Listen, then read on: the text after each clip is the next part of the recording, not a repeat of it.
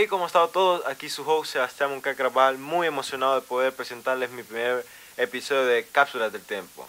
La verdad, espero que les guste, a mí me encantó cómo quedó y espero que más gente se aliente a venir al show. Aquí los espero. bueno, ¿cómo, has, ¿cómo has estado, Emiliano? Eh, pues, hola, hola público, hola Sebastián. Yo, yo estoy bien, acabo de llegar a mi casa hace un rato con esto del COVID, me tuve que bañar, pero ya, todo bien, todo limpio. Entonces, pues sí, todo bien. ¿Y vos, man, qué pedas? Todo, excelente, man, excelente. Muy emocionado de que estés aquí como, como nuestro primer episodio de Cápsulas del Tiempo, man. Espero que salga todo bien, man. Tenés el honor de, de, ser el capítulo piloto de esta serie. Espero que crezca, man. Que después de gente escuchar este episodio saliente a venir. Y que quede pues como legacy. Yes, sir.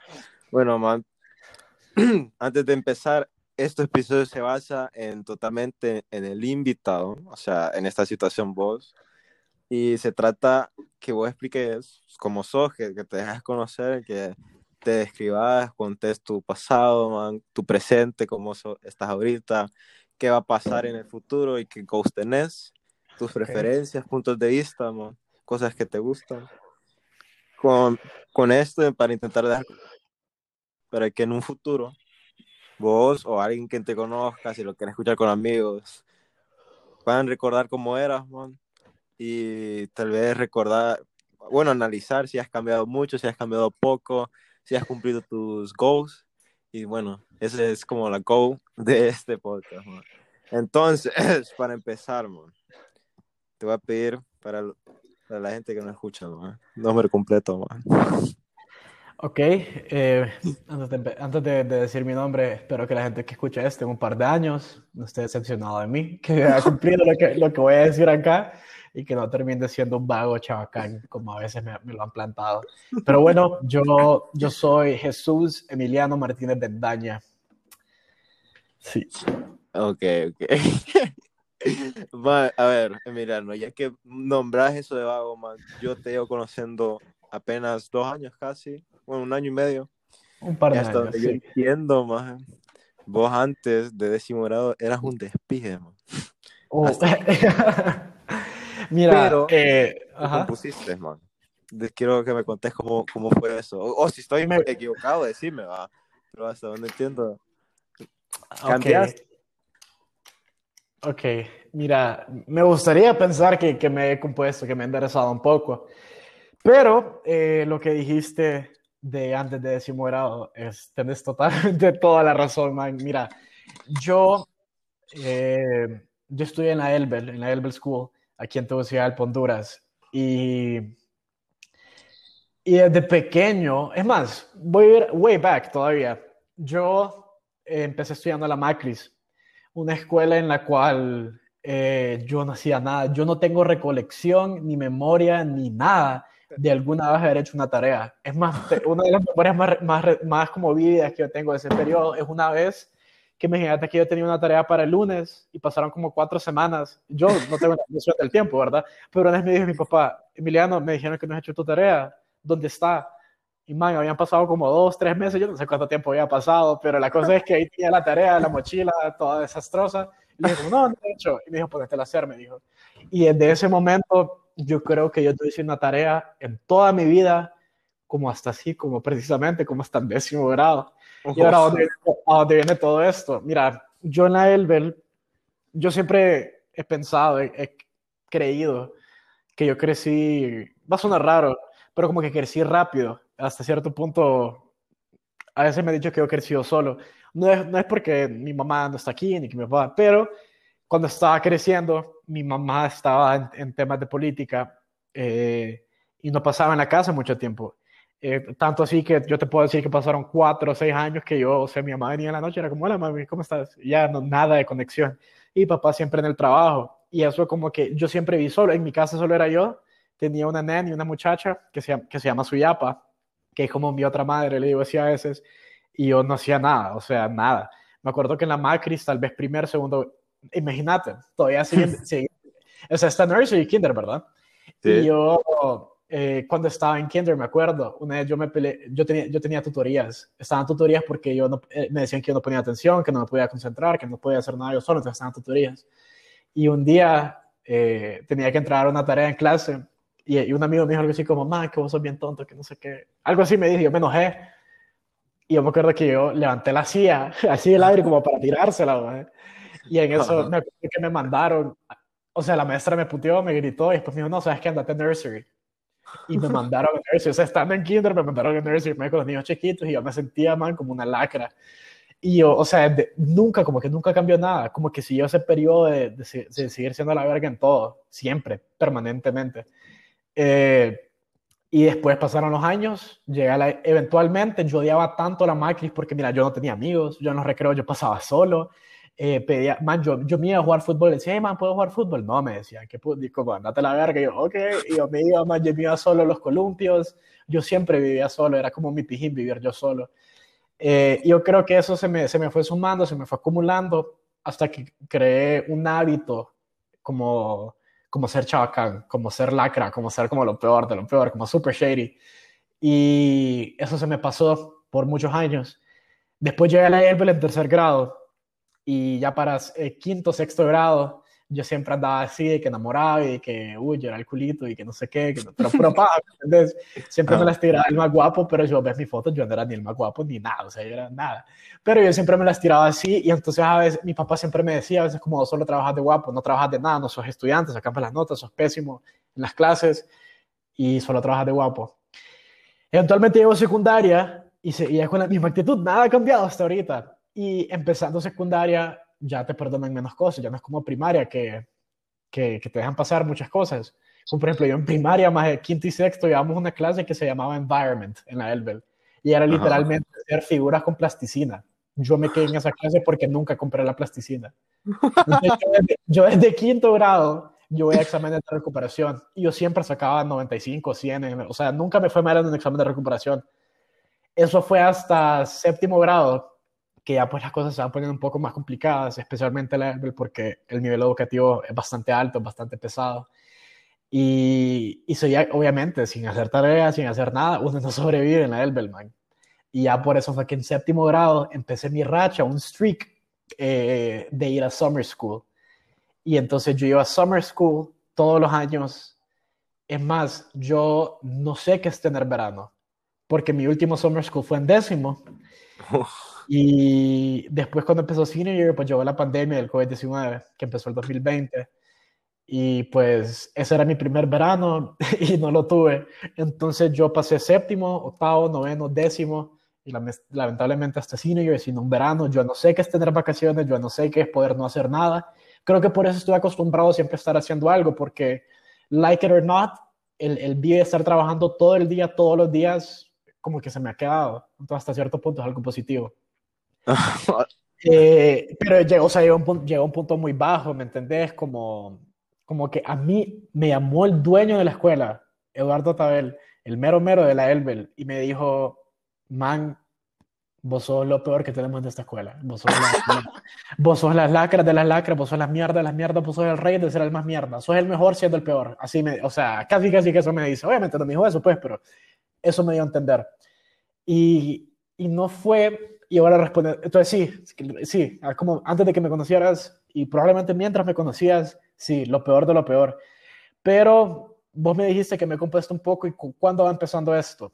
Eh, ya para finales de noveno grado, cuando ya te empiezan a hablar de universidad y de que tenés que sacar beca y de que tenés que ir del país porque Honduras está mal, eh, pues ya se me fue encendiendo esta alarma. Todavía no ha cambiado nada, o sea, sigue haciendo mal, pero como que ya lo iba pensando pero mientras más voy creciendo y más voy como, no sé, probándome en otras áreas, eh, me doy cuenta como, hey, no, o sea, soy la pija, pero no soy tan la pija, ¿me entendés? Como soy malo en muchas cosas, pero también soy muy bueno en otras cosas. Y creo que uno de los primeros profesores que me hizo notar eso fue mi, ¿cómo se llama? Mi supervisor de high school. Mr. Gag, que por cierto, cualquiera que está escuchando este podcast estuvo en la Elbe, probablemente les caía muy mal, probablemente se iba muy mal con él, probablemente los castigó muchas veces, pero él fue de esas personas que siempre me decía que me agarraba y típica charla de maestro, pero yo sentía que a mí me lo decía de manera diferente. Tal vez yo lo siento porque pues, lo dijo a mí, pero me decía como, hey, dude, o sea, you're really smart, you're really good at a lot of things. What's wrong? O sea, what's his attitude? Y que no sé qué. Y yo siempre recaía en eso de que, puta, me, me siento solo, estoy solo en casa, no paso tiempo con nadie, eh, casi no miro a mis papás, o sea, como, como digo, como que es mentira, pero al mismo tiempo te podría decir que crecí solo. Entonces ya como que me sentía muy mal. Entonces era un punto de que eh, era yo era despije y lo disfrutaba porque no hacía nada. Entonces todo era 100% diversión. Pero mientras vas creciendo, esa diversión se convierte en un poco como de, como que te la va bajando, te, te, empezás a deprimir un poco. Yo me acuerdo que me sentía muy mal. O sea, ahí había un punto muy bajo, en plan puta, o sea, no soy nada, soy la pija no voy a ser nadie en la vida.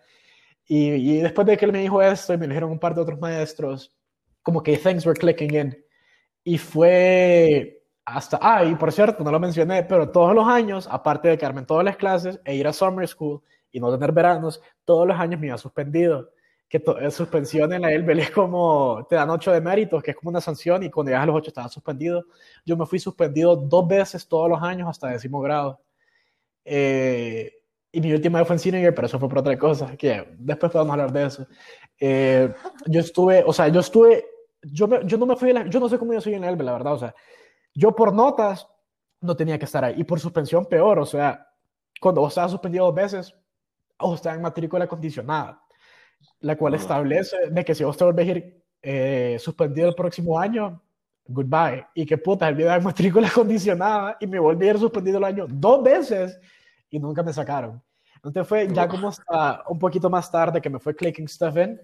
Y creo que el punto como de, de cambio, como de inflection, no sé si es la palabra correcta, en el que todo cambió, fue después de que conocí una chava de San Pedro, que creo que ya sabes quién es, no voy a mencionar su nombre, la vamos a llamar Ari.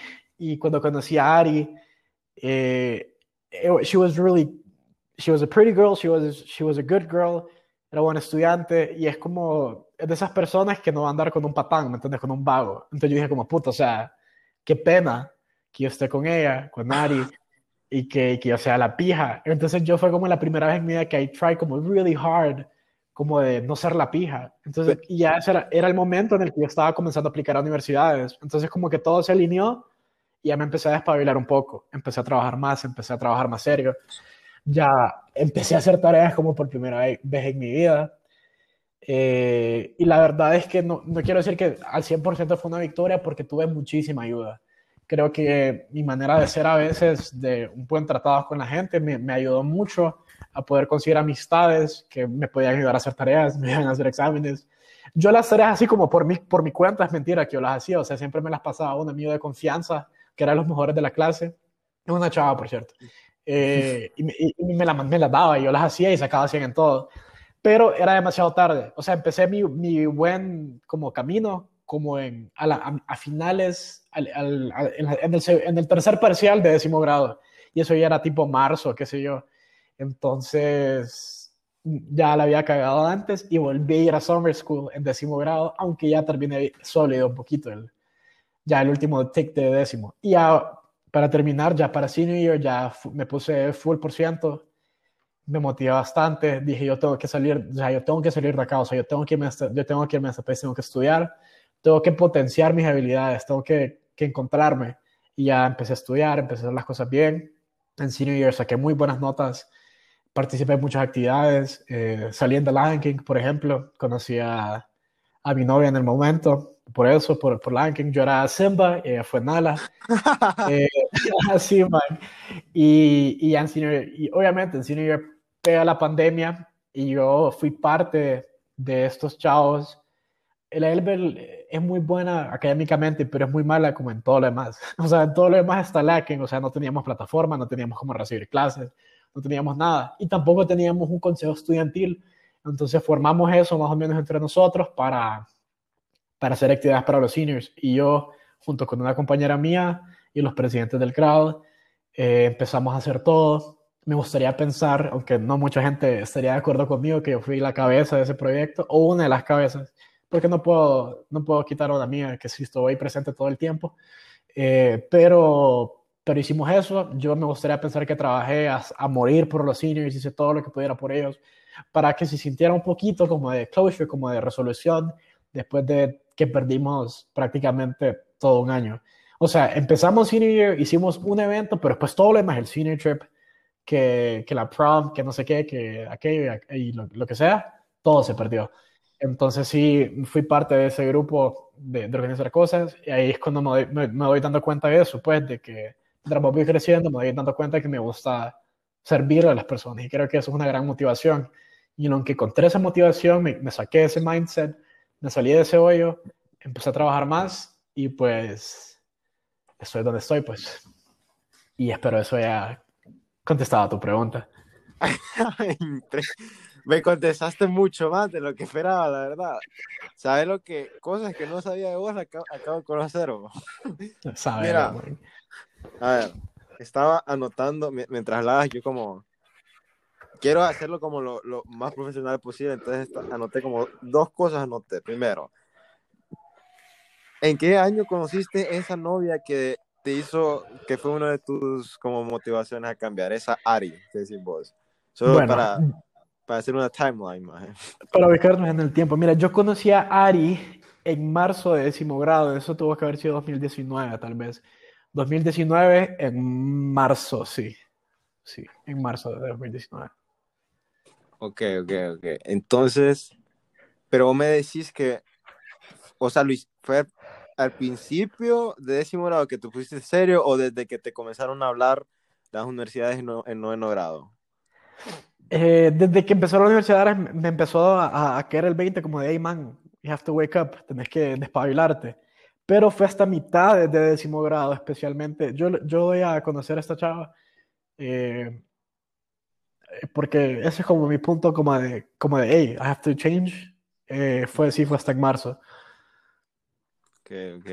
Ok, ent- ok, entonces ya, ya tengo bien claro la timeline, ok. Ajá, ya que estamos hablando de, de universidades, man. Y aquí terminaste tu argumento, bueno, tu, por decir argumento, man, que realizaste que te gusta servirle, servirles a las personas. Sí. A ver, ¿qué quieres, qué quieres hacer de grande? Bueno, a ver, te lo voy a poner, no, no, no quiero llegar ahí aún. ¿Qué quieres estudiar? ¿O qué estás Ok. estudiando?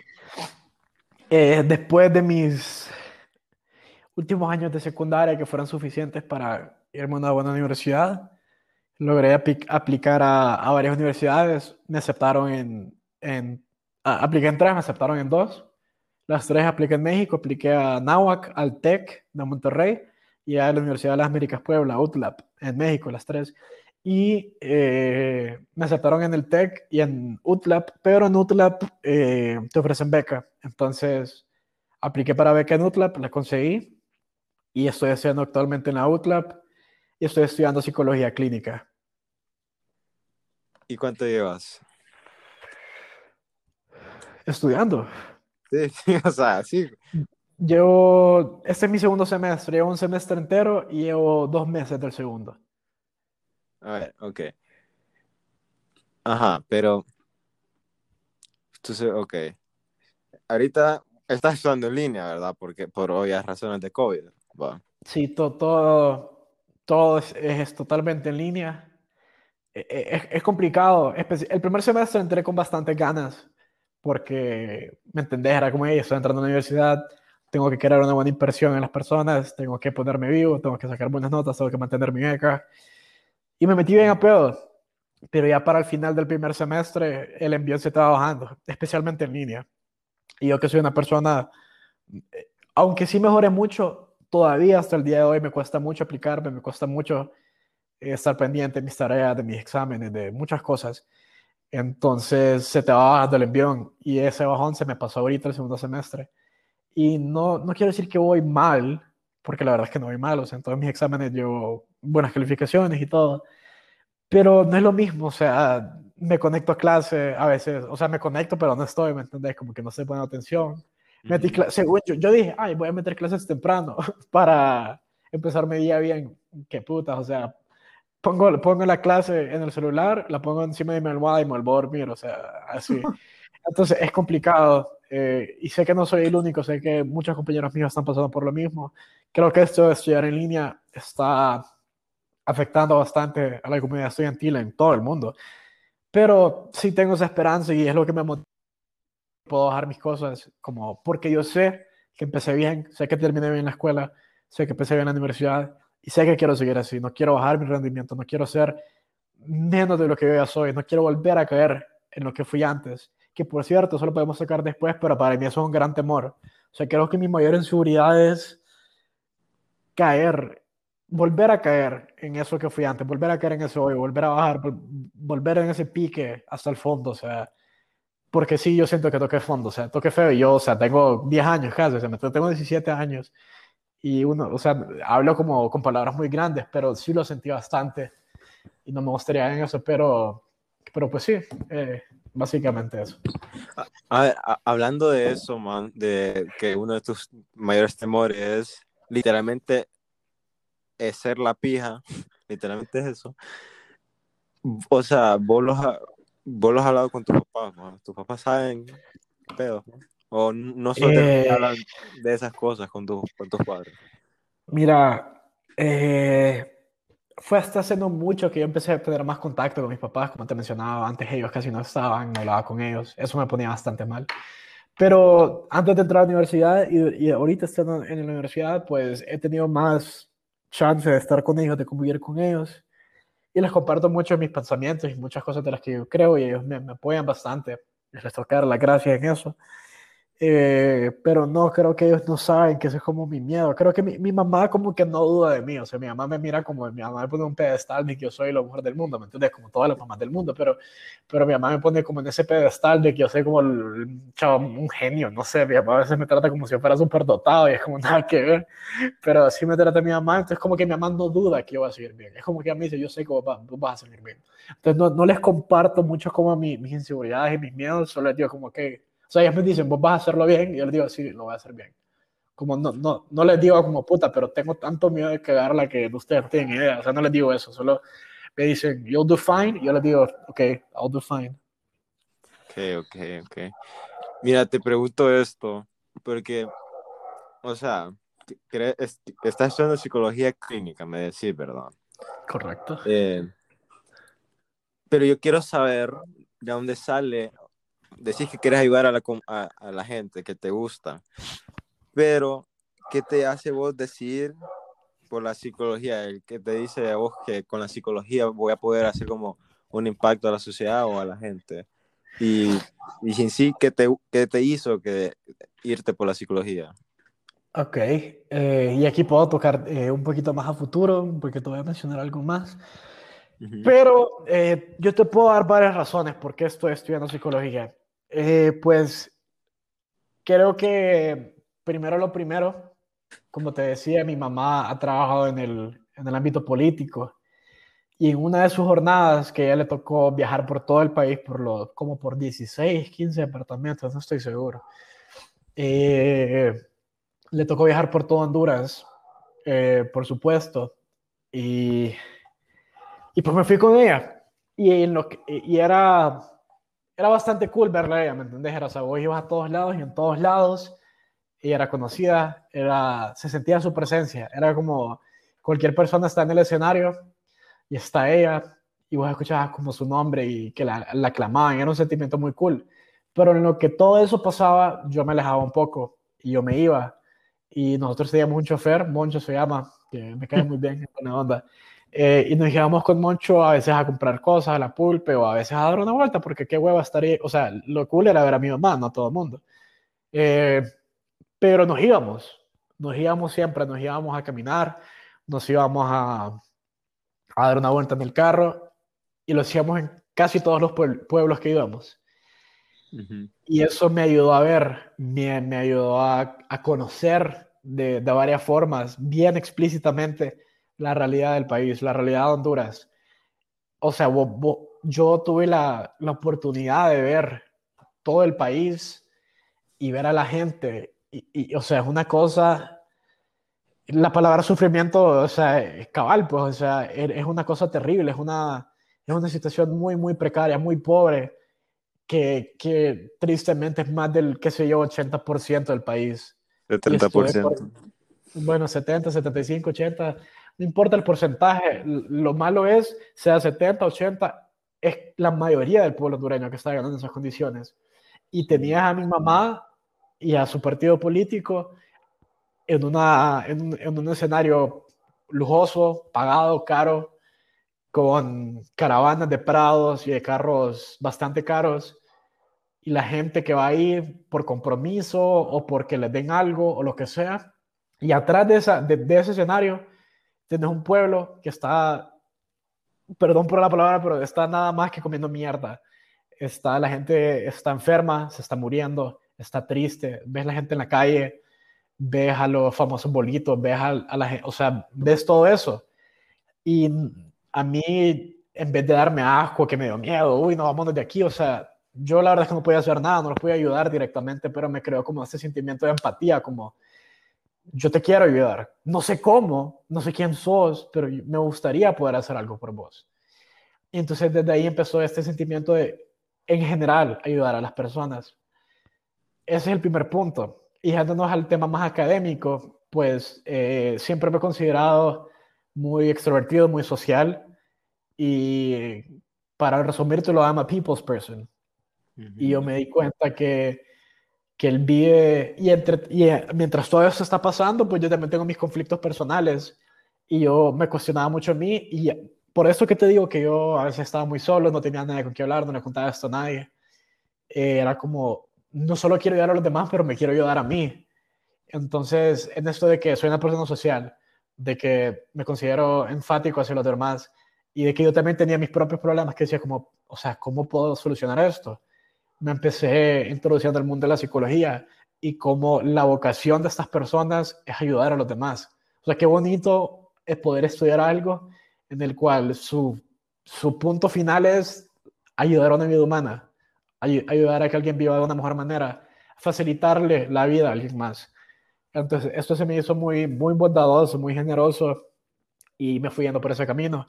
Eventualmente en décimo, cuando ya estaba poniéndome un poquito más pilas en clases, llevamos la clase de psicología, eh, o sea, me enamoré de la clase, me enamoré del profesor, me enamoré de todo y me gustó mucho. Se me hace extremadamente interesante eh, la mente humana, cómo funciona el cuerpo, cómo tu cerebro afecta todo y cómo puedes solucionar todo eso. Y más, aún más importante, cómo puedes ayudar a las personas que están pasando por eso, no solo ellas, pero con el mismo conocimiento que vos estás teniendo y con la gente que te rodeas al estudiar eso, pues te ayudas a vos mismo. Y la verdad es que aquí es cuando me empiezo a adelantar un poco, pero no sé si me miro como psicólogo. Yo, estoy haciendo psicología más que todo como una herramienta, como una ayuda a algo más, porque yo estoy pensando eh, en estudiar algo más, en otra carrera, o tal vez una maestría, o tal vez una especialidad, no tengo ninguna idea, pero eso me gustaría como tener psicología como una base que me ayude, que me facilite ayudar a las personas de la manera que necesitan ser ayudadas, no que darles una canasta de comida y que, bueno, buenas noches, adiós, goodbye, sino que saber qué hacer. Entonces, ese qué hacer viene más de la mano del tema político. Entonces, yo también estaba considerando estudiar ciencias políticas o relaciones internacionales junto a psicología clínica en un futuro. Eh, para estar lo más preparado que yo pueda para tratar de ayudar a estas personas, ya sea aquí o en cualquier parte del mundo. Pero obviamente sí me gustaría tal vez en algún momento regresar a Honduras. Pero no estoy seguro al 100% que quiero estudiar después de psicología, porque aparte de ciencias políticas y pues irme en este tema rumbo político, eh, tengo algo, otra cosa ahí pensada, pero esa puede ser otra pregunta. la verdad es que este, Estoy realizando que no te conozco nada, más. Estoy, estoy analizando lo que decís y realizo que el Emiliano Martínez que conocí hace media hora eh, está cambiando. A ver, a ver.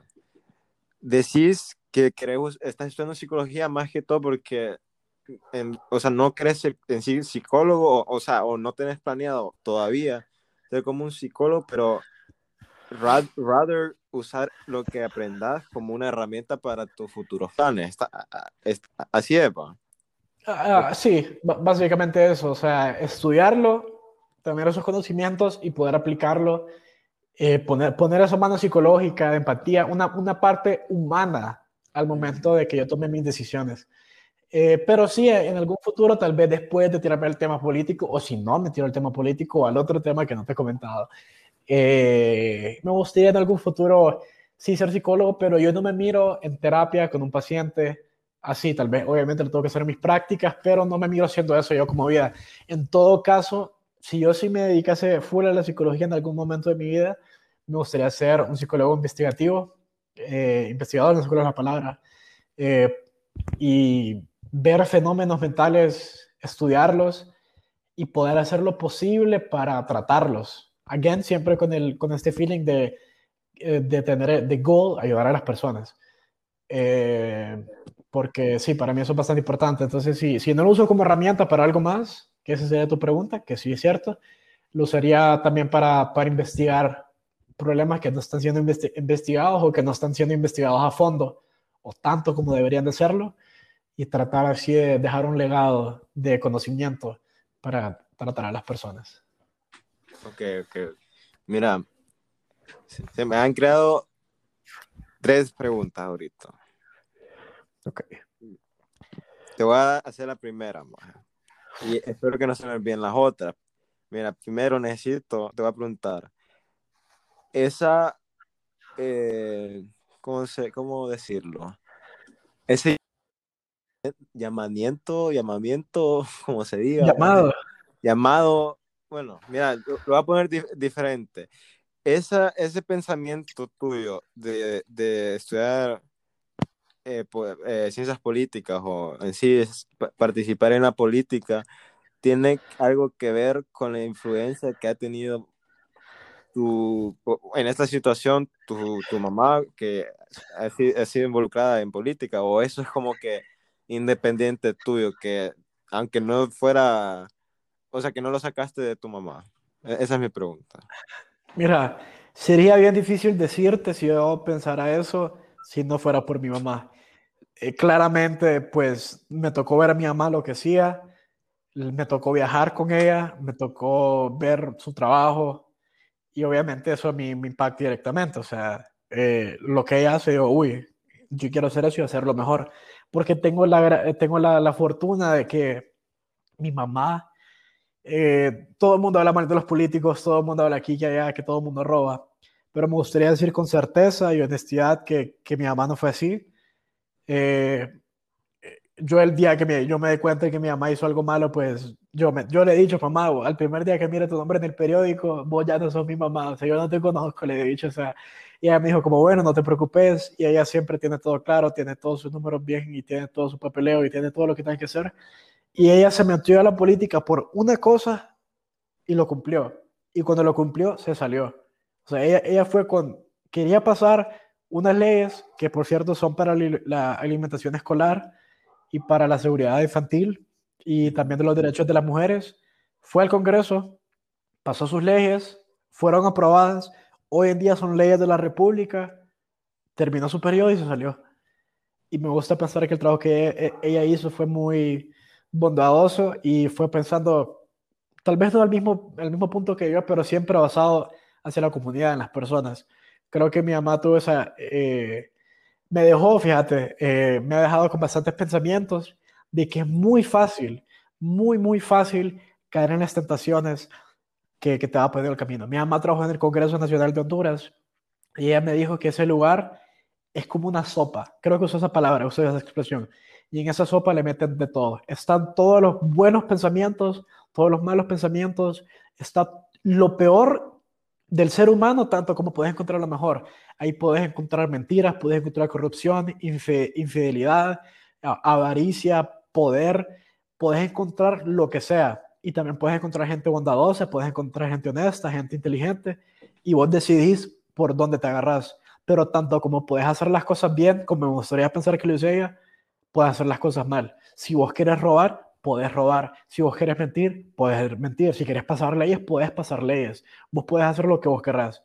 Y ella me dijo eso. Al momento, si vos llegas a, un punto, a ese punto, tenés que tener muy, mucho cuidado, porque del momento que vos pises pie, que pongas pie en ese lugar, se te tiran, son como demonios, algo así me dijo ella, son como, es como, como que los demonios se te meten así como, y vos tenés que luchar en contra de eso, porque como te digo, es muy fácil que las tentaciones, es más fácil hacer algo malo que hacer algo bueno, esa es la naturaleza humana. Entonces, me está enseñando eso, me está hablando de su experiencia, me está hablando de lo peligroso que. En ningún momento me ha dicho que es fácil, en ningún, me dicho, en ningún momento me ha dicho que, que, que el que es bueno siempre va a ser bueno. Es más, ella me ha dicho que ella ha tenido amigos muy cercanos a ella que van ahí con buenas intenciones, con probablemente intenciones mejor planeadas y mejor pensadas que las mías, pero la primera que se les puso una piedra en el camino se cayeron y se quedaron. Y hacen cosas malas. Y ahí viene el, el estereotipo, que roban, que mienten, que dejan a la gente comiendo mierda.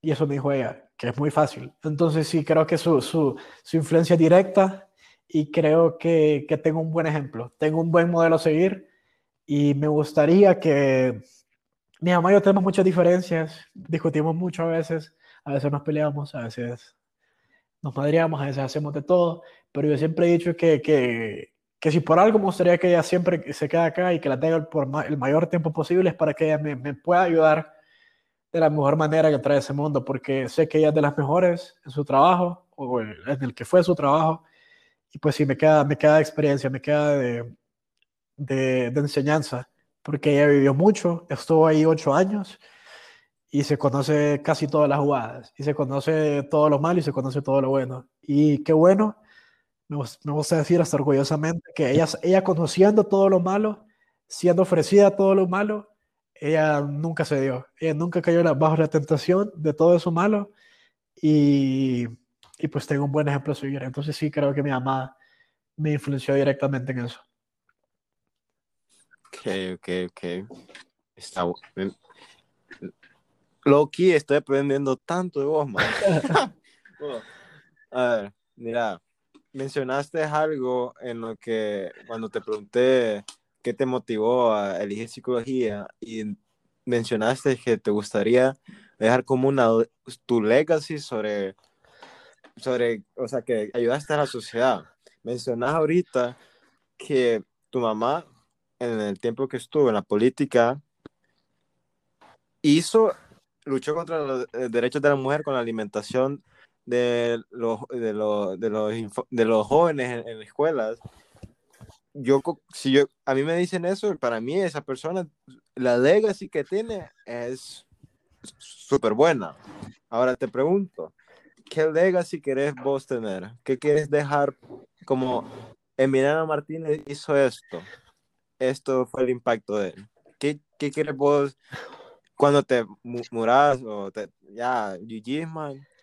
¿Qué querés? Que, ¿Cómo te recuerdan? Ok, eh, no me quiero adelantar mucho porque tal vez vengan otras preguntas, pero eh, ya sea si es que me dedico a la psicología y hago estudios psicológicos, o ya sea me dedique a la política y dejar mi mano eh, aquí en Honduras, yo lo que quiero es crear algo. No sé el qué todavía, no te podría responder exactamente el qué, no lo he pensado bien, no, soy suficientemente, no he estudiado lo suficiente, no conozco lo suficiente para decirte exactamente el qué.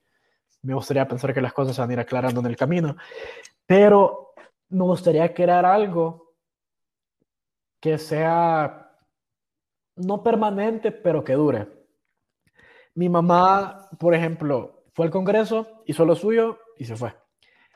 Pero como ella ya no está, eh, si, la gente no lo quiere seguir, no lo va a seguir. Si alguien no pelea por eso, no va a pelear por eso. Entonces yo quiero crear algo. Vaya, empezamos por lo primero. Yo quiero tener un grupo de personas, un grupo de personas que, que compartan mi sentimiento de, de empatía, de amor, de cariño hacia la humanidad en general, hacia las personas pero que al mismo tiempo por el país hasta cierto punto, Honduras. Y cuando yo tenga ese grupo de gente, que me gustaría ser una realidad, eh, empezar de cero a crear algo, algo nuevo. Y que eso lo desarrollemos por años. O sea, no es una cosa de un mes, ni dos meses, ni un año, ni de cuatro. Es de bastante tiempo para que quede como, para que no lo puedas romper para que no sea un periodo político y ya vienen los siguientes, ah, ya no le paramos bolas. No, que sea algo que se cree por años, tanto tiempo que se vuelva costumbre de hacer cosas bien. Eh, yo he pensado, por ejemplo, yo siempre he dicho, aquí sí me estoy adelantando, pero digamos que yo, no, no lo voy a decir solo para no adelantarme, pero digamos que yo tengo un cargo político que dure cuatro años. Bueno, no me gustaría que yo trabaje lo, lo más que pueda en cuatro años y que se muera, sino que me gustaría antes de empezar un cargo político, tratar desde antes empezar algo, para que agarre tracción, agarre impulso, impulso, impulso, impulso, con ese grupo de personas que compartirían mis, mis pensamientos y que ellos me aporten los suyos también, y, que se vaya haciendo como normativa. Eh, si fuera algo del país, me gustaría dejar un sistema educativo fuerte, un sistema de salud fuerte, un sistema de educación fuerte creo que no es imposible. La gente dice que Honduras está acabado, que no tiene para dónde. Y la verdad es que hoy sí, o sea, yo he dicho, yo me quedé del país, o sea, yo casi me pongo a llorar de, de, pensar de tener que estudiar en Honduras, porque sé que es muy precario, sé que es muy, es muy triste la realidad del país. Realmente es, es así, con, sin, sin ponerme barreras ni, ni topes. Es depresivo la realidad de Honduras. Y sí, pareciera de verdad que no se puede hacer nada, pero no es cierto lo ves en otros países, lo ves en Europa, lo ves en Estados Unidos, lo ves en Costa Rica, El Salvador, ahorita mismo con, eh, con sus presidentes.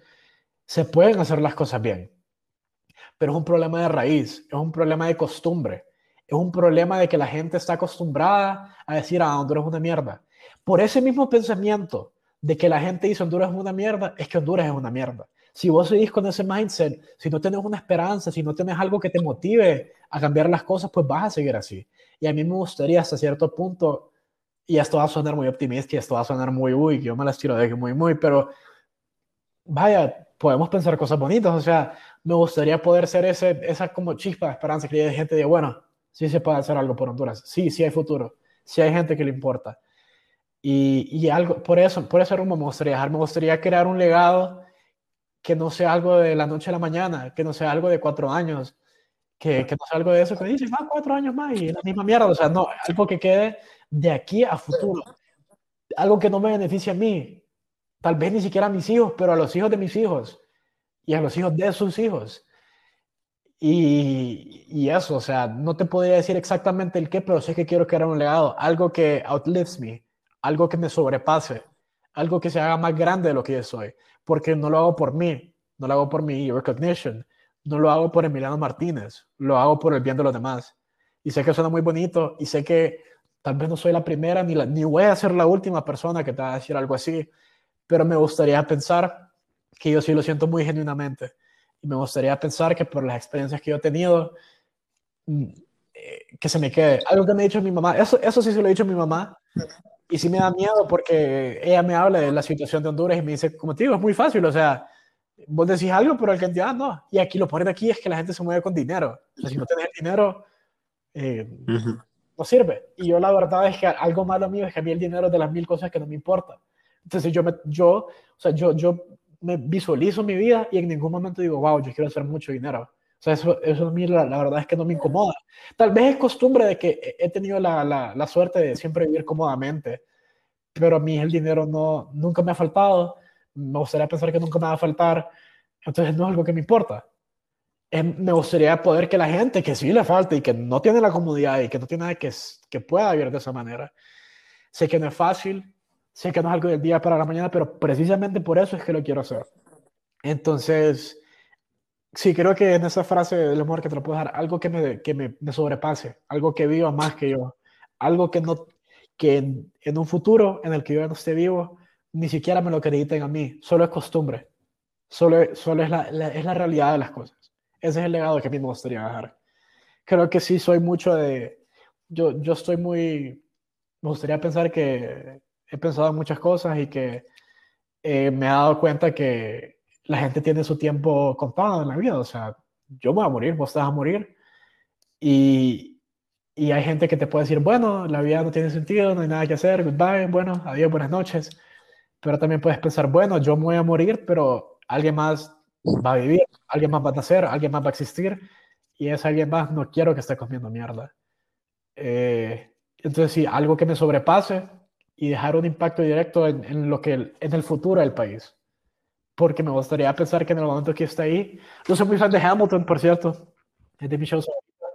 Y Hamilton dice una frase que, que dice, o sea, history has its eyes on you, ¿me entendés? Eh, Eventualmente esto va a tener algo futuro. Entonces eso, eso me gustaría a mí, dejar ese legado. Man, ¿sabes lo que te, tiras de presidente? Yo voto por vos, man. Ahorita, man, ya me compraste el voto, ¿sabes? Con lo que acabas de decir, man. O sea, impresionante. ojalá, ojalá, si algún día llegas a eso, tenga tu apoyo y ojalá, Emiliano del futuro, si estás escuchando esto, no te descarriles de tu camino porque por lo menos en pensamiento vas bien. A ver, ahorita que lo mencionas, man, esto es una cápsula de tiempo. Y dijiste, si tú, si Emiliano del futuro lo escucha, o sea, eso depende de vos, literalmente.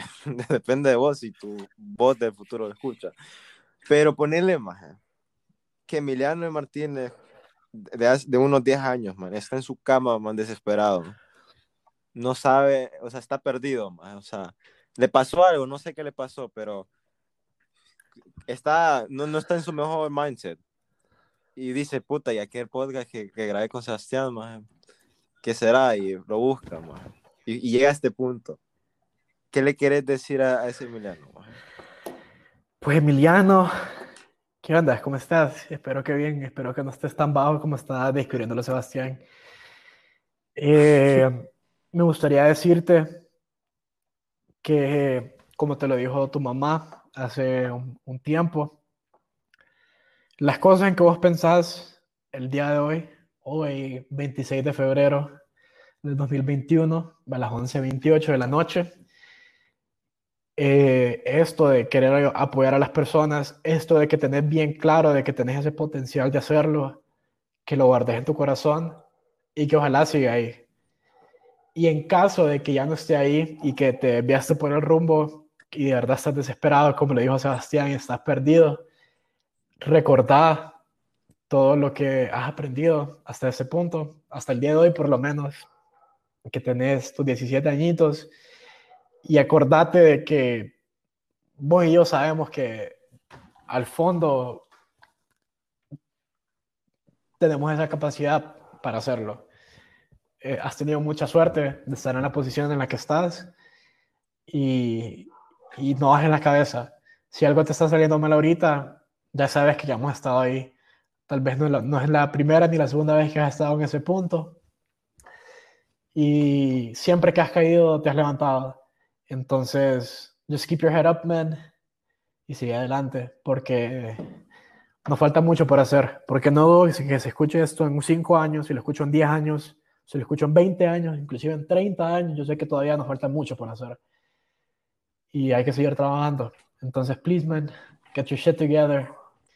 Si seguís con tus problemas de horario como los tengo yo ahorita, pues arreglarlo si sigues con tus problemas de perder tiempo, pues arreglarlos.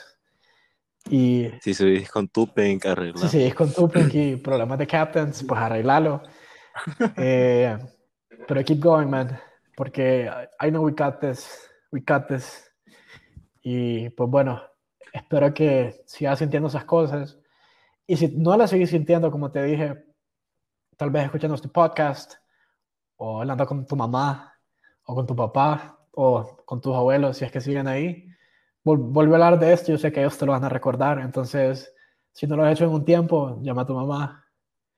Y, y yo sé que con una llamada se solucionan las cosas, te puedes volver a encaminar. Entonces, que no se te olvide que las cosas se pueden solucionar. Se pueden solucionar, everything has a solution, pero lo primero que tienes que hacer es empezar. Y como siempre te digo, me lo digo a mí, se lo digo a las otras personas, the first, the first step to solve a problem is to acknowledging there is one. Entonces, si estás pasando por algo, analizalo, míralo. Y yo sé que vos podés. Y pues sí, Emiliano, cheque. Pero estés bien. Saludos, Emiliano. Saludos, Emiliano. Wow. Maje. ¿Te imaginas que, man, yo estoy esperando en unos 10 años, me, me llamé diciendo, Maje, el podcast me salvó. me sacó de mi odio. Sí, más más low key, O sea, ese es el punto que hago esto, o sea, que no sé, no, sé si nunca, o sea, a ver, vos tenés 17, 17 años, yo tengo 16, y casi 17, y vos creo que casi 18. ¿Nunca te ha pasado que vos ves fotos viejas o videos viejos y comenzas como que la nostalgia y comenzás a recordar todo lo que era? Y decís cómo cambié de ese niño a lo que soy ahora, más nunca te ha pasado eso.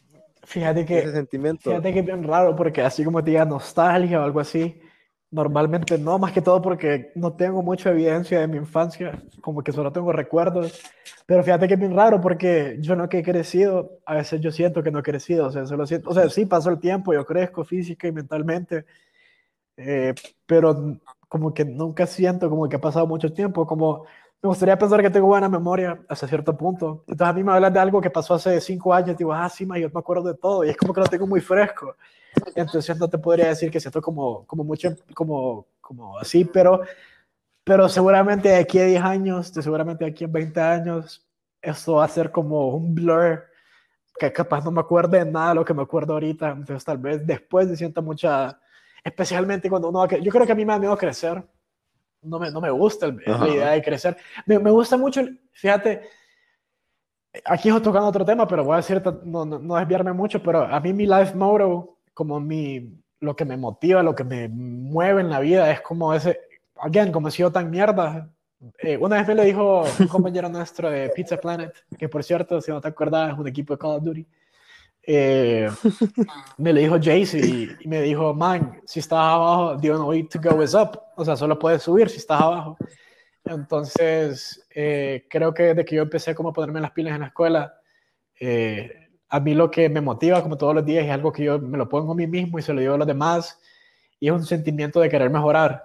Yo digo que yo no puedo cambiar quién soy, yo no puedo, yo no puedo dejar de ser Emiliano Martínez. Si a mí me gusta algo, es bien difícil que me, me deje de gustar yéndonos al tema científico, la personalidad después de los 18 o 29 años ya no cambia, es intangible. Entonces no puedo realmente cambiar quién soy, no puedo cambiar la, esencia de mi persona, pero sí puedo mejorar mis hábitos, puedo mejorar mis costumbres, puedo mejorar mis actitudes y, y eso es algo que, me mueve mucho. Entonces, hoy sí, ya me desvió bastante, ya ni me acuerdo cuál fue tu pregunta, pero si fue sobre nostalgia, eh, pues no, siento que no, siento que, no sé, me, me siento como, como que eh, como que, o sea, yo sé que, como digo, sí, siento que, sí sé que estoy creciendo, pero como que siempre me siento igual de cierta manera, pero sí estoy feliz porque siempre me siento con la misma alegría de cuando era despije, pero tengo la satisfacción de saber de que ya no soy despije, o por lo menos que ya no soy tan despije, porque como digo, sigo en este proceso de mejora, me falta mucho por crecer, me falta mucho por aprender, me falta mucha gente por conocer, me faltan muchas cosas que tengo que componer de mí, que arreglar de mí, sé que tengo muchos defectos todavía, eh, entonces no estoy como diciendo, ay, ya soy perfecto. Yo sé que mi versión perfecta no la voy a conocer hoy, no la voy a conocer en 10 años, no la voy a conocer en 30 años y capaz nunca la conozca. Lo único que me queda es mejorar todos los días esperando algún día tratar de ser la mejor versión de mí, pero creo que nunca la voy a encontrar. Eh, pero solo eso me queda. Entonces, eh, no, siempre me siento igual, no siento mucha nostalgia. Tal vez en 10 años escuchando esto diga, wow, ¿cómo era antes? Pero espero que, que, aunque piense, wow, como era antes, siga en el mismo pensamiento de querer seguir mejorando y de querer seguir creciendo. Y pues sí. no, no pude no pude poner un mejor margen en el primer episodio, man. Si hablas culo, man. man, ¿sabes lo que? Pero... Una cosa que, que, me dicen es que yo no me caigo y, y se habla mucho. yo no sé si eso es una bendición o una maldición, puede ser las dos, no estoy seguro. Ahorita es una bendición, man, porque lo menos que quería es que dieras dos cosas en las preguntas que te hiciera, man, y ahí se muere, que pija aburrido, pero so far me está gustando la so far, so que, good. que está dando. Sí, man. A ver, man. Hay dos opciones ahorita, man. Hay dos opciones. Te pregunto de un solo, man, tus goals que en sí ya me las has mencionado, maje. pero si te, cuando te las preguntas quiero como que seas, no sé, más que, que no solo te limites a lo profesional, sino como a lo personal y todo eso, más y es lo que, lo que vos decías en el futuro, cómo, cómo cambia la sociedad o dónde quieres estar, cosas así. Esa es una opción. O que, de, que, que juguemos un jueguito. ok.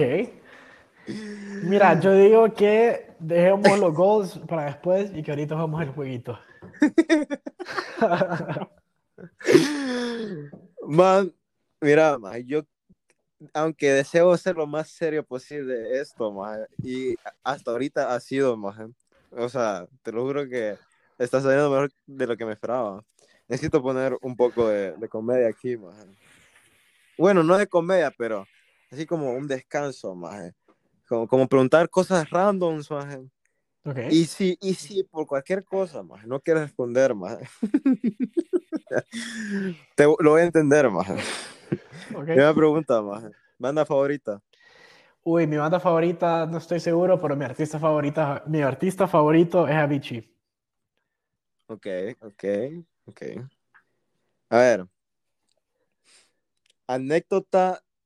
Mira, vos decís que te recordás, no, no, no tenés mucho récord, más de de, de tu pasado, pero una anécdota que te marcó, ya puede ser de miedo, o sea, que fue algo que te, me, te me traumó, puede ser algo, una, algo gracioso que fue caer de risa, o una anécdota, pero una anécdota que a vos te, te marcó algo, o sea, que, que te recordás, Bueno, para, para hacerlo un poco cómico, aquí te voy a, no, no, lo voy a contar exactamente cómo fue porque realmente no me acuerdo, pero tal vez mis amigos, si están escuchando esto, me lo pueden verificar.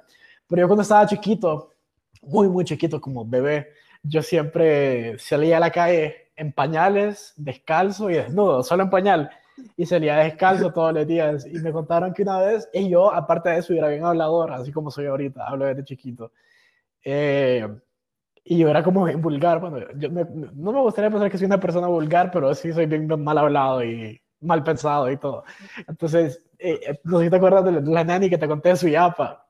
Entonces, me contaron una vez que yo, que yo salí a la calle y mis amigos estaban jugando como fútbol, qué sé yo, y que yo salí a la calle y yo salí gritándome las palabras, como, oh, hijo de puta, yo quiero jugar, que no sé qué, y que, y que en eso, y, imagínate un niño chiquito que todavía en pañal, con Pepe en mano, y solo, solo en pañal y descalzo, más. Y en eso su yapa, su yapa es bien gordita, man, es bien grande ella. Entonces solo imagínate su yapa corriendo detrás de mí y, y yo saliendo corriendo de, ella y, en eso como que su yapa me agarró y yo para que ella me soltara, man, como que le, agarré todas las chichas y se las, se las empecé a oh. agarrar duro hasta que le dolieran. Y entonces ella como que, entonces yo me empecé a cagar de la risa, todo el mundo cagaba de la risa y yo agarrándolo. Y eso que su yapa, o sea, son, o sea, son bien grandes, ¿me entendés? Porque, como te digo, es, bien grande. Entonces yo se la empecé a agarrar, su yapa, déjame, que no sé qué. Entonces la agarré tan duro que su yapa me tiró al piso y después solo se fue a la casa caminando ya de que con mis amigos. Entonces, esa, esa, esa, es mi anécdota, más. Espérate, a ver, para recapitular, su yapa es quote la, eh, la, la, señorita de la casa. Ajá, es como mi nani, mi muchacha. Ajá, ok. ¿Cuántos años lleva trabajando, más? Uy, man, su ahorita, después del COVID, pues no regresó a la casa por, obviamente, COVID, pero ella estuvo desde el, antes de que yo naciera, como tres años antes de que yo naciera, hasta el día de hoy. Y en teoría sigue trabajando con nosotros, solo que no podido regresar a casa. Pero toda mi vida, o sea, toda, toda mi vida. Okay, okay, okay, Entonces vos la pije que eres, o sea, por lo que me has dicho. Claro, su papá es otro pedo. Ok, ok, ok. Ok. Ay, qué pendejada. ok, tercera pregunta, más. ¿Cuántas novias has tenido? Hijo de puta, mira, he tenido, mira, yo tuve mi primera novia en quinto grado y duramos como tres o cuatro años. Eh, con ella. Eh, de vez en cuando hablamos, me cae muy bien todavía, la quiero mucho. Ella es la primera, después tuve a mi segunda, que duramos como también como dos años, eh, dos o tres años, y después seguimos hablando como toda la vida, como pendejeando. Después de ella tuve a esta Ari, pero con Ari no fuimos novios, pero sí fuimos algo. Después de Ari, estuve con otra chava que era mi mejor amiga en secundaria. Después tuve a la que te conté en Lion King, Ahí van cinco. Y, y ya, hasta ahí. Cinco, he tenido cinco novias, pero así como traérmelas con otras personas o andado pendejeando con otra gente, uy, man, como con varias, como con como casi diez, no sé. pero. Ah, man, dame, o sea, tope, man. Tope contado. Man, bueno, público que me está escuchando, espero no piense mal de mí, espero que no piense su perspectiva de ser presidente de este país o de ser una persona exitosa en la vida.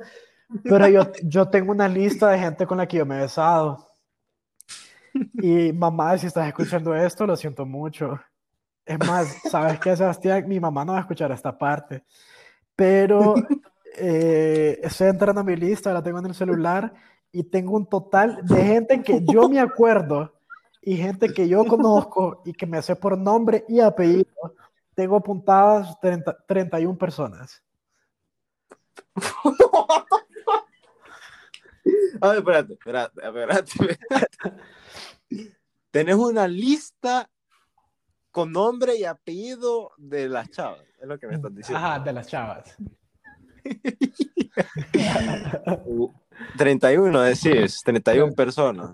De las que me acuerdo, sí. O sea, un, casi un tercio de, una, de un lobby de Warzone, es lo que me estás diciendo. Mm, incorrecto.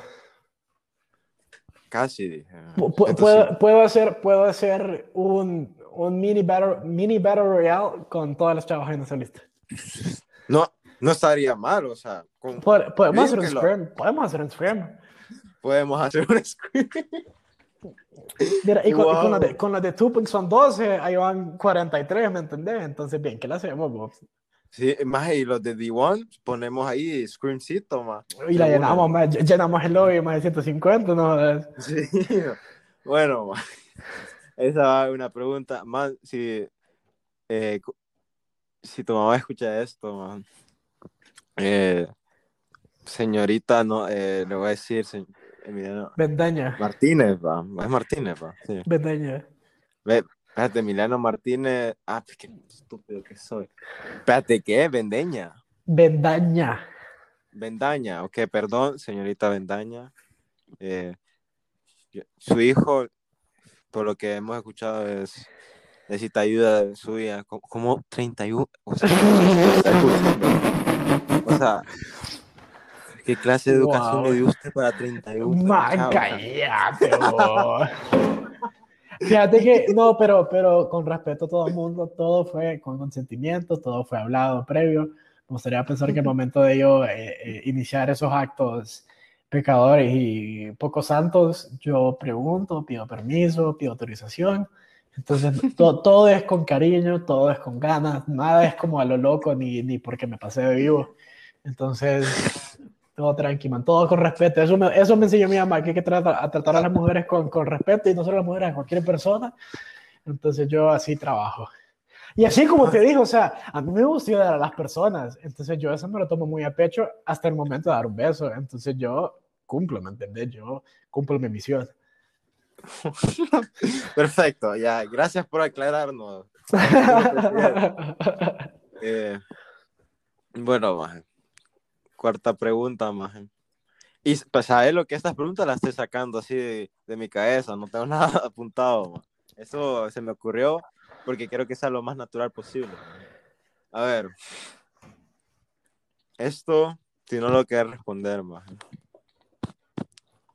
eh, o sea, porque puede ser algo personal, más.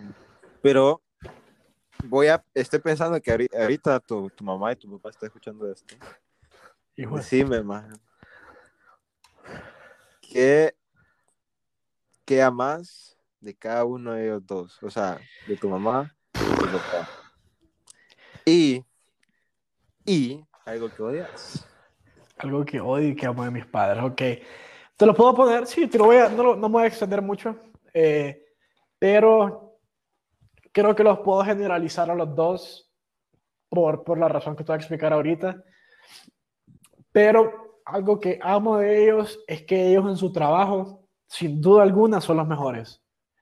Mi papá trabaja en el ámbito publicitario, es director creativo de una agencia de publicidad y, y es un crack, o sea, es buenísimo, o sea, muchas de sus ideas que le nacieron a él directamente, vos las has visto, por lo menos en Honduras, eh, directo o indirectamente por él, o sea, campañas publicitarias, campañas políticas.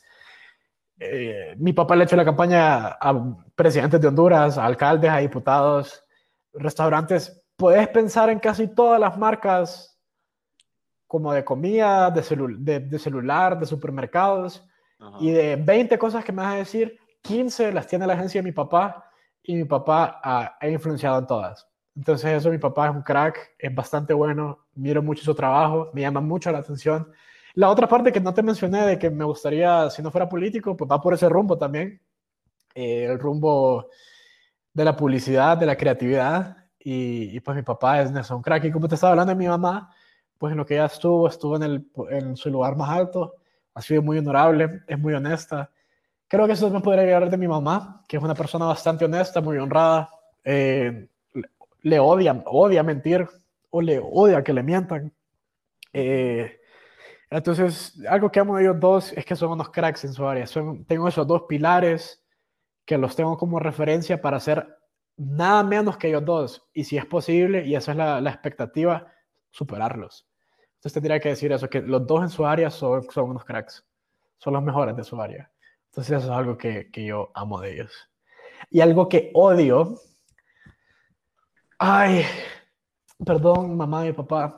Yo, yo, yo he dicho que, pero obviamente es cosa de padres, que por cierto, a lo largo del tiempo y mientras voy creciendo, yo lo voy entendiendo y yo comprendo por qué son, son así. Pero creo que a veces son bien intolerantes y creo que a veces son muy impulsivos y creo que a veces se exaltan mucho por cosas que, por lo menos para mí, no son cosas que deberían de exaltar. O sea, yo, yo siento que así son todos los padres, pero yo a veces he dicho, porque como te dije, chocamos mucho, discutimos mucho, nos peleamos bastante a veces. Eh, qué, bueno, qué bueno que para mí las cosas buenas lo sobrepasan, aunque no son la mayoría. Pero cuando son las cosas malas, son las cosas malas, ¿me entendés? Como discusiones, regaños, y como, como ahora nos hablamos bastante, es como de tú a tú, como que de verdad discutimos, como nos peleamos de verdad, ¿me entendés? Eh, entonces te estaba diciendo que pues sí, que los regaños de siempre eh, hicieran un poco de cólera mi mamá es una persona bastante impulsiva y explosiva, se enoja con facilidad y cuando se enoja, se enoja como súper en serio. Y mi papá vive como, como en, un, en un estado constante de enojo, como a veces ni siquiera sabes por qué, solo está enojado. Entonces, como que ni te lo acercas por qué. ¿Cómo está tu papá? Enojado. Ah, ok, pijudo. O sea, no es una, no, no, es una novedad, no, no, no sean, es, así es. Entonces, eh, eso me molesta mucho. Yo, es más, yo les dije a ellos, como, o sea, yo los amo yo los quiero mucho, así se los digo, o sea, yo los amo, pero yo creo que nos vamos a empezar a llevar aún mejor cuando yo me vaya de la casa, porque yo me he fijado, eh, yo, como te dije, yo vivo, he vivido una vida como bastante solitaria, me, me, manejo yo solo, vivo yo solo, hago mis cosas por mi cuenta, todo menos como las cosas de la casa, eso sí, como que siempre me dicen que soy un huevón y que no hago mi cambio que no arreglo mis cosas, como que como digo, me faltan muchas cosas por mejorar, entonces ellos ahí pueden hacer un argumento en contra, como de que vos no haces nada solo, pero eh, lo que sí hago solo como mis, trámites, buscar información, pagar cosas, todo eso lo hago yo. Entonces me he fijado que cuando yo hago totalmente solo es flawless, es una experiencia bien satisfactoria, nadie se enoja, pero siempre que yo tengo que hacer un trámite que involucre a ellos, siempre es un pedo. O sea, una mierda que puedes hacer en un minuto, si ellos ponen su mano, tardo dos días. Como por ejemplo, si tengo que pagar la universidad, si yo tengo una tarjeta de mi papá, yo la pago en 10 segundos. Pero si le tengo que pedir a mi papá que me dé su tarjeta, voy a tardar tres días porque él no me quiere dar su tarjeta y tiene que esperar tres días. Y así es en todo. Entonces yo siempre he pensado que si yo me muevo y me voy a mi apartamento en la universidad y yo me voy solo, nos vamos a llevar aún mejor. Diciendo esto, yo sé que al final me van a hacer falta, si me gusta ir con ellos, todo es muy cómodo, es más fácil, si yo quiero comer, mi mamá me hace comida, si, si necesito dinero, normalmente mi papá, él me lo puede dar, eh, o si ocupo hablar con alguien, pues ellos están acá, y sí sé que me van a hacer falta, o sea, no es como que, ay, si ya no los quiero, no quiero ir con ellos, pero sí sé también que cuando yo me vaya solo y que yo viva por mi cuenta, que pueda trabajar y tener mis propios ingresos, eh, sé que vamos a reducir mil problemas. Tenemos mil problemas y yo sé que cuando yo viva solo vamos a tener diez. O sea, casi todos los problemas que tenemos por vivir juntos. Pero, eh, again, nos llevamos muy bien, a veces nos llevamos mal, pero al final siempre los aprecio mucho y, soy muy afortunado de tener un par de padres como ellos. Man, la verdad es que estoy sin palabras. Pues. Eh, eh, mamá y papá de Emiliano, eh, ustedes tienen que estar muy orgullosos de su hijo. Aunque que hay veces que este cipote jode. A veces, la mayoría de las veces, sí. Yo lo entiendo porque se enojan, yo, yo también, yo, yo lo vivo constantemente. ¿Qué es ¿Qué, qué, Pero bueno, eh, ahí ustedes lo conocen más que yo, ustedes sabrán que hay momentos que mirar no, que, que, hay momentos que brilla, pero bueno, ya el juego terminado, man. Qué juego. Hasta ahorita, man. ¿Te está gustando el podcast, no? Van, eh, público, espero que a ustedes les esté gustando porque a mí me está gustando mucho, me estoy divirtiendo. Eh, entonces espero que se transmita al público también. Y pues sí, sí, sí, Sebastián, que me está gustando. Excelente, excelente. Voy a tomar la libertad de, para los que llegaron al minuto 74, a ver si alguien llega. Vamos a ver. Eh, los invito a, si quieren compartir sus experiencias o estar en el programa, los invito a hablar. Pero bueno, última fase de esto, man, que esto literalmente en lo que más se basa esto. Decir tus goals, tanto personales como, como, como profesionales. Ya hemos hablado de lo que querés llegar a ser como profesional. Has tocado el tema. Si lo querés, o sea, si querés agregar información, eh, tenés tu libertad, más. Pero lo que no has hablado es lo personal, más. Tú, ¿cómo lo, cómo lo digo? A ver, ¿con qué, cuántos hijos, esposa, a qué años te quieres casar, más? Tu boda, ¿qué quieres que sea, más? Decímelo ahorita, más. Ok. Y para que así, cuando tengas 30 años y ya te estés casando, man, vengas acá y le digas a tu esposa, mira, más, así quiero la boda, y así va a ser. Estar un sola cachetada aquí de un solo, man, pero... que le diga cómo, cómo tiene que ser. Bueno, mira, eh, yo, pues, tocando el tema personal, a mí me gustaría, eh, creo que algo muy común de hoy en día que busca la gente joven, mi papá siempre se burla de eso. Pero creo que aunque él, tanto que se burla y siempre me dice que es tontera, creo que yo también lo estoy buscando y creo que todos lo estamos buscando. Me gustaría, de alguna manera, sea lo que sea que esté haciendo, que me haga feliz. Como te dije, a mí el dinero no es algo que me motiva, no es algo que me mueve, no es algo que me gusta. Es más, tengo mis amigos que se burlan de mí por nunca tener dinero y siempre andar pidiendo, que es algo malo que hago, por cierto. Eh, pero pero sí, me gustaría ser una persona feliz, me gustaría ser una, una, persona que al momento que yo me esté muriendo no tenga regrets. Porque yo sé, como te dije, yo sé que voy a morir, yo sé que mi tiempo va, va a caducir y solo me gustaría, a caducar, perdón, no sé cuál es la palabra, la verdad, pero me gustaría eh, morirme sabiendo que viví una buena, una, una buena vida. Entonces me gustaría siempre mantener eso, hacer las cosas que me gustan, porque me gustan, para el beneficio mío y de los demás. Eh, no tengo prisa por casarme. Siento que todavía me falta mucho por aprender, aún en el tema de relaciones. Eh, como te dije, he tenido mi par de novias, he tenido mis par de besos, pero sigo siendo, siendo una persona con muchos problemas. Eh, yo soy una persona bastante impulsiva. Hasta cierto punto tengo algo así como commitment issues. Hasta cierto punto le he cagado eh, bastante, pero eh, por eso no tengo prisa. Me gustaría que al momento que yo conozca a alguien que diga, wow, esta persona me puedo casar con ella, eh, yo voy a estar listo para eso, mentalmente, económicamente y profesionalmente. no tengo una chava perfecta, creo que yo no me baso mucho en, en, los looks, en, en, las miradas, en la apariencia física de las personas. Creo que lo primero que me llama la atención es su manera de ser, su forma de ser. Eh, entonces, sea quien sea mi esposa, solo deseo que compartan, comparta algunos de mis ideales y que me, me plantee los suyos también y que yo también los valore y que ame todo lo que ella piense, tanto y que ella ame lo que yo, por lo que yo piense. Eh, mis hijos, creo que me gustaría tener dos, la dupla, un niño, una niña, eh, y enseñarles lo más que pueda.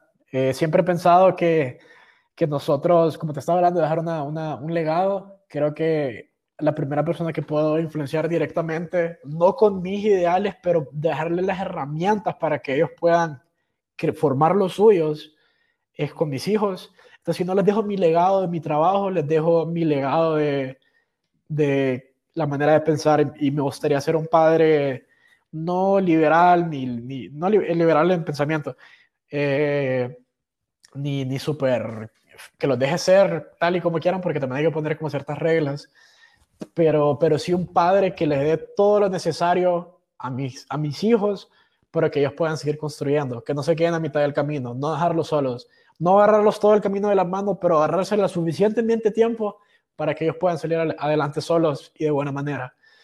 Eh, hablando de cómo quisiera que fuera mi boda, no sé, fíjate, nunca lo he pensado. Eh, siempre, siempre he dicho que no quiere que sea un evento tan grande. Siento que a mí me gusta ir a eventos grandes, es más, yo he organizado eventos grandes, pero creo que no es lo mío. Creo que me gustaría algo más personal, entre gente muy cercana. Yo todos mis cumpleaños, todos mis cumpleaños, desde que nací hasta el día de hoy, he invitado a mis mismos amigos, a la misma gente, y siempre son máximo 15 personas, creo yo. Entonces, para el día de mi boda, solo me gustaría invitar a mis mismos amigos, a la misma gente, la, misma gente de siempre y a los que vaya conociendo en el camino, y que mi esposa también invite a, a sus amistades más cercanas. Eso me gustaría a mí, obviamente. Si ella quiere full body, pues ni modo, toca.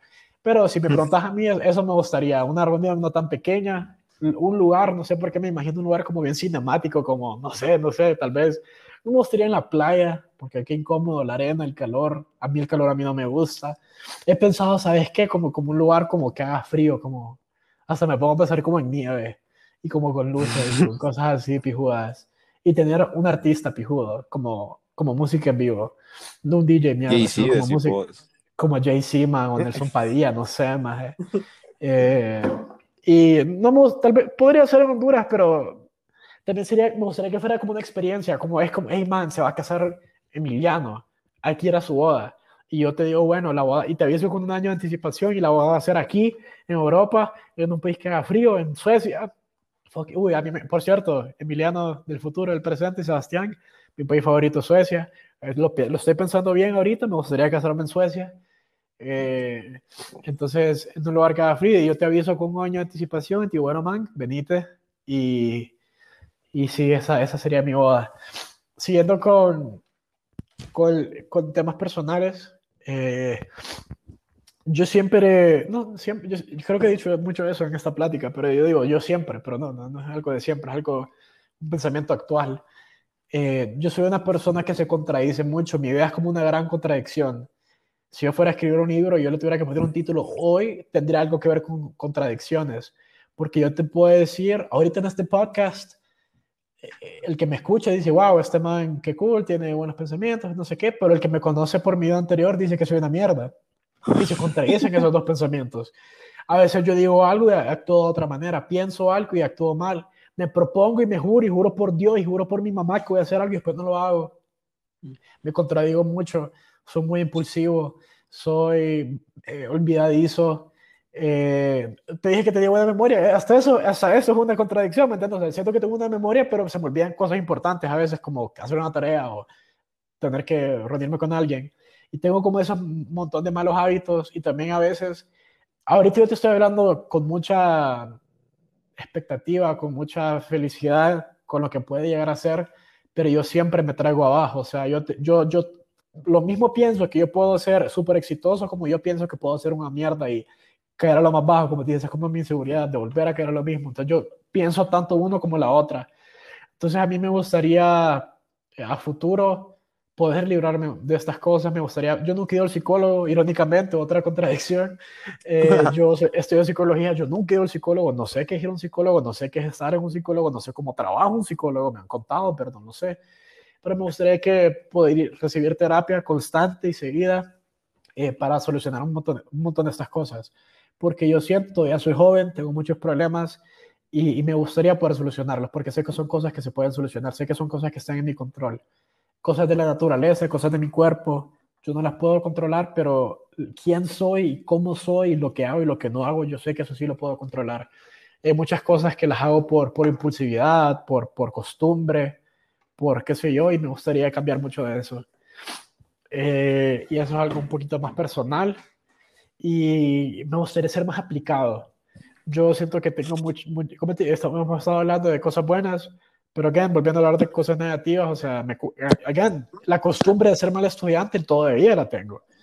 A mí me va bien porque me llevo con buena gente y me ayudan a hacer las cosas. Todavía en la universidad tengo mi grupo de amigos con los que hacemos tareas y, y ahora sí participo y sí discuto y sí doy respuestas y sí hacemos las tareas juntos pero, pero siempre yo como que me cuesta mucho hacer las cosas por mi cuenta y tal. No sé si es algo que voy a poder solucionar. Creo que es algo de mi personalidad, como trabajar en equipo siempre, pero sí me gustaría ser un poquito más aplicado para mí. Yo siento que a veces si yo no tengo una motivación, que a veces, muchas veces la encuentro en personas, si, si no la tengo, no hago las cosas. Es como que a veces yo vivo pensando en cómo los demás van a pensar en mí. Yo vivo la vida como ¿cómo te puedo dar, dar una buena impresión? Porque he dado tantas malas impresiones que ahora estoy como obsesionado, como te dije, con la idea de ser mejor, pero dentro de esa idea de ser mejor estoy obsesionado con que vos penses bien de mí hasta cierto punto.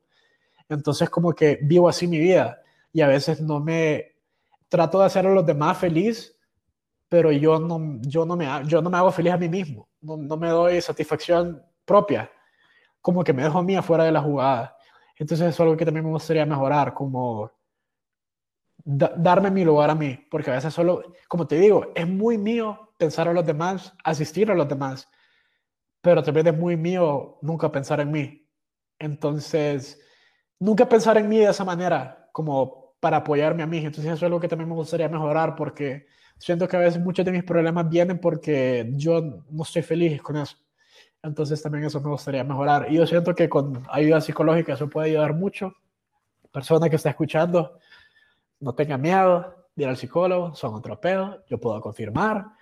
Y yo no he ido personalmente, pero casi todas las experiencias que he escuchado, además de ser positivas, eh, un comentario recurrente que escucho es que te cambia la vida. Entonces se los recomiendo. Yo voy a, a ir. Tal vez si se hace un podcast, ya les cuento cómo me fue. Let's go. Eh, let's go. Y pues eso, eso ya es en temas más personales. Y si fuera por mí, ya para terminar el tema personal, me gustaría decir con mis amigos de ahorita, eh, mis amistades que tengo de, de, mi infancia, de la colonia, los guachiturros nos llamamos. Eh, son los amores de mi vida, yo los amo, yo daría la vida por ellos sin pensarlo dos veces. Eh, por ellos soy quien soy. Ellos me, casi que me hicieron, yo en mi momento que yo vivía solo, pues ellos eran mi familia, son mi familia, y me gustaría siempre tenerlos. O sea, yo por, por trabajo no pienso regresar a Honduras hasta en muchos años, eh, pero sí me gustaría venir de vez en cuando solo para verlos a ellos, eh, porque son muy, muy importantes para mí. Entonces, eso ya creo que sería la parte, la parte personal. Eh, sabemos, ok, estoy procesando lo que me dijiste. Un dejo. bueno, man. Man, la verdad es que tenés muchas cosas que trabajar, man, la verdad. Sí, la verdad es que sí. Y yo creo que, que, es algo muy que compartimos todos, ¿verdad? O sea, no soy yo el único que tiene mil problemas, soy, no soy el único que piensa demasiado, y no soy el único que tiene mil mierdas en la cabeza que le gustaría mejorar. Entonces, a usted, persona que le está escuchando, espero que usted también empiece su camino para, para mejorar ese montón de cosas. Y si yo puedo ayudar de alguna manera, es que no es fácil, para nada no es fácil, pero again, el primer paso es acknowledge que existe el problema. Porque a veces hacemos eso mucho, no sé si te has fijado, como que vos tenés algo malo y lo escondes, como no, eso, eso, no, no pasa eso. Te pones una tapa encima y no, eso no está pasando. Pero eso lo único que te hace es retrasarte. It's holding you back. Entonces, los invito a que le quiten esas tapas y que sean honestos consigo mismo. Eso es algo que también me gustaría para el tema personal, ser más honesto conmigo mismo. Porque si no soy honesto conmigo mismo, es bien difícil ser honesto a los demás. Si no estoy feliz conmigo mismo, es bien difícil hacer feliz a los demás. Eso va para el tema de relaciones o para hasta el tema profesional. Entonces, sí. Mira, más, eh, por el transcurso del podcast has mencionado mucho tu, tu futuro, tanto profesional.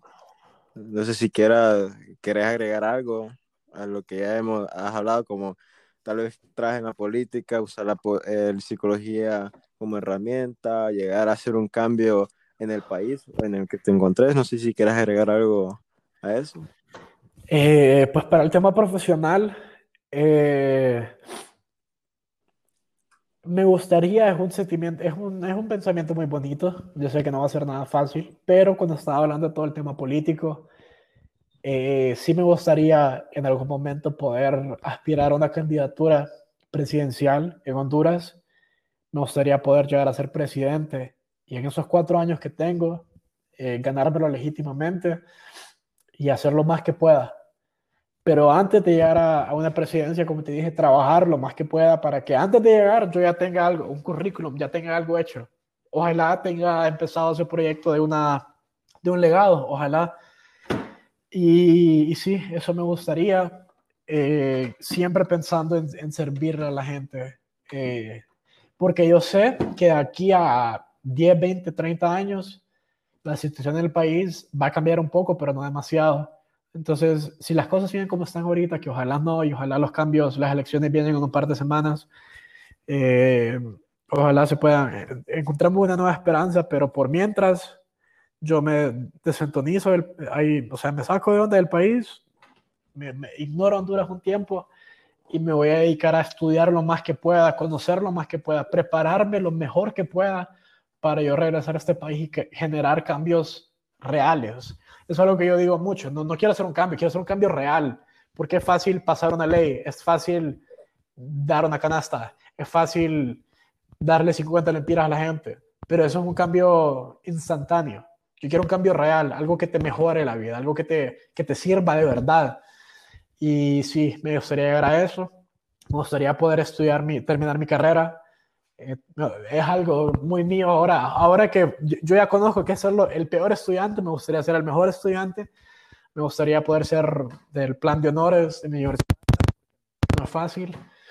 Eh, me gustaría eh, después estudiar ciencias políticas para llegar al tema político y en caso de que no me llegue al tema político, que es el que estoy mencionando ahorita, regreso a lo de mi papá, que es meterme al mundo de la publicidad, del marketing. Creo que algo muy mío es a veces ser creativo, ser espontáneo y me gusta eh, crear, me gusta imaginar, me gusta pensar en cosas así y sé, que también me podría eh, eh, desatar en, esa, en esa área de, de, publicidad.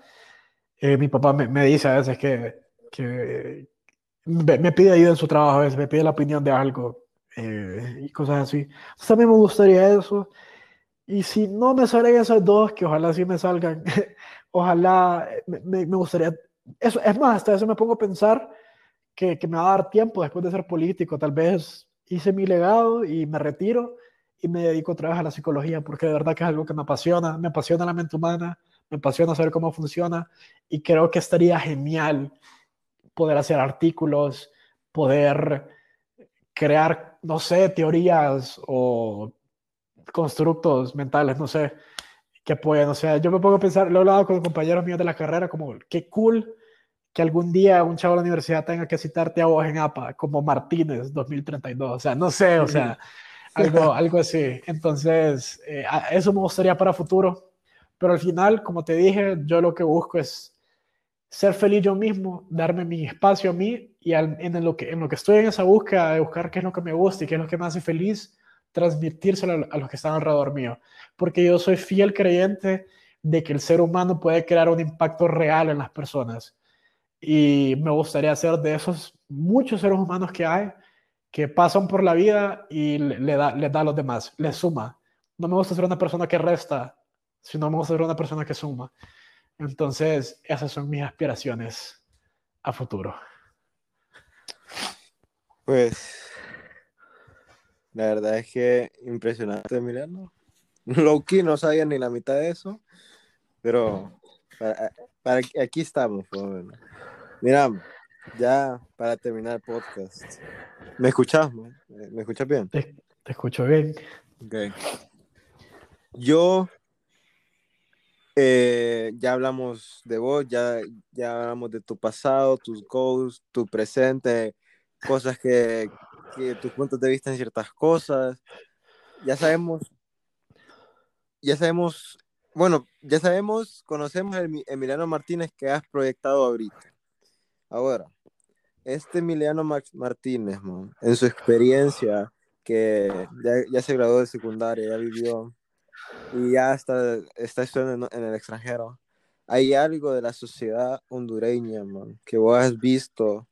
Tan, yo me quiero enfocar en la sociedad joven, porque eh, somos el, el futuro, somos los hombres del mañana una forma o una característica de la, de la, comunidad, de la sociedad joven de Honduras, tanto de Tegucigalpa, tal vez conoces gente de San Pedro Sula, que vos decís como que esto lo deberíamos cambiar si queremos mejorar.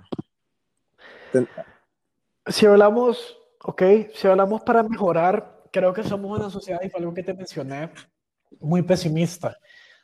Creo que el sentimiento de, ay, Honduras es una mierda, ay, Honduras no tiene futuro, ay, no, este país no tiene ni para allá ni para acá, creo que es algo que nos, nos atrasa. E, e, el, e, es muy triste y lo ves en las caravanas, lo ves en la gente que va del país. Puta, esas caravanas más van miles de personas, eh, caminan miles de kilómetros, son, son golpeados, son aterrorizados eh, se están muriendo del hambre, pasan por muchas dificultades y ellos prefieren eso que vivir en Honduras. Y eso es la gente de las caravanas. Pero vos hablas con un estudiante promedio de Honduras, eh, de la gran mayoría, por lo menos de, mi escuela, yo te puedo decir que ellos decían, no, más es que yo me tengo que ir de Honduras porque yo no puedo, hasta yo te lo dije, yo no puedo estudiar acá, o sea, yo mm, me muero, o sea, no, no me muero, estoy siendo exagerado, pero, pero sí me, me eso de que o sea, yo sé que me tengo que ir porque tal vez aquí no consiguen oportunidades que puedo conseguir en otro lado. Tal vez no me puedo preparar de la mejor manera, pero sé que quiero regresar a hacer algo. Pero hay gente que dice, no, yo me voy de Honduras para nunca regresar. A este país es una mierda y yo no le miro futuro y me voy. Entonces caemos, tanto la juventud como los adultos, como los niños chiquitos, todos piensan Honduras es una mierda. Entonces yo los invito a ustedes que traten de mejorar ese pensamiento, porque Honduras no es una mierda. Yo siento que es un país con muchas oportunidades. Si hablas del tema geográfico, estás ubicado en el centro de un continente, tenés costas norte y sur, una costa plana viendo al norte. Eh, no es como Nicaragua, que está toda tilteada para la derecha. Tenés puertos, tenés aeropuertos, tenés tierra fértil, tenés recursos, tenés de todo. En Honduras pareciera que lo tiene todo, aunque nos falta mucho como personas. Y entonces los invito a que se den cuenta de eso, que aquí sí hay posibilidades, aquí sí hay, sí hay oportunidades.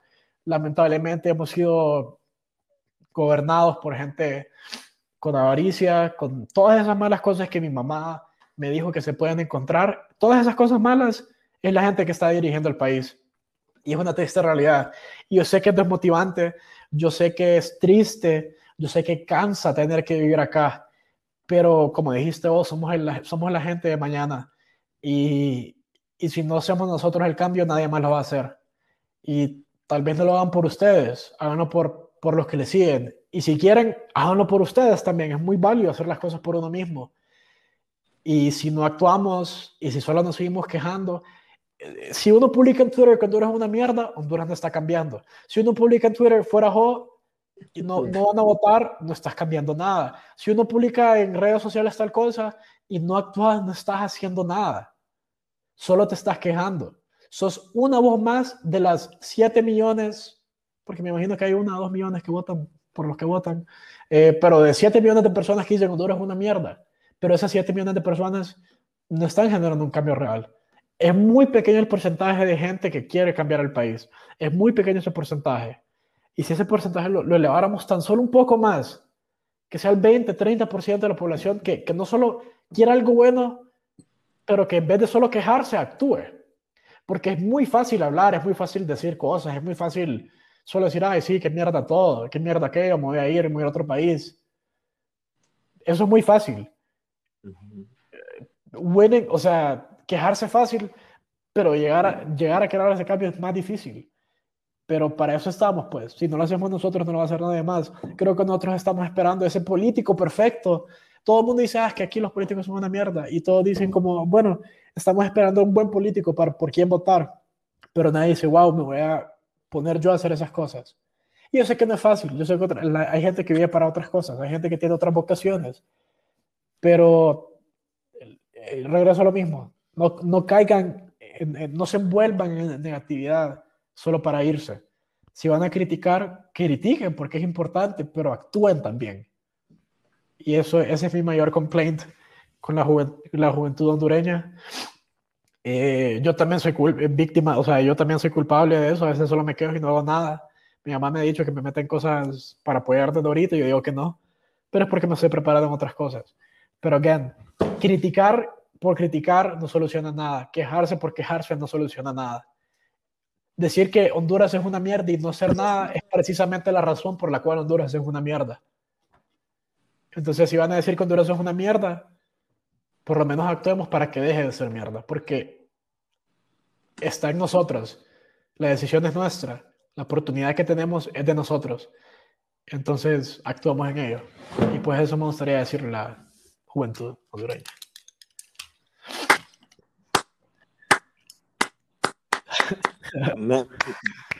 Todo mi nuevo presidente, ante posturas ya voto un solo sin pensarlo, verlo.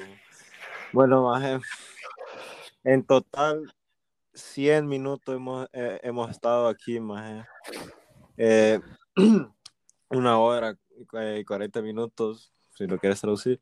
Pero bueno, yo creo que aquí queda más, no sé si quieres agregar algo más. Pues nada, eh, público, espero les haya gustado. Gracias Sebastián por tenerme, por escucharme, por exponerme. Y los invito a que participen con Sebastián, es un buen host, cae bien. No está bueno en Call of Duty, pero ahí vamos.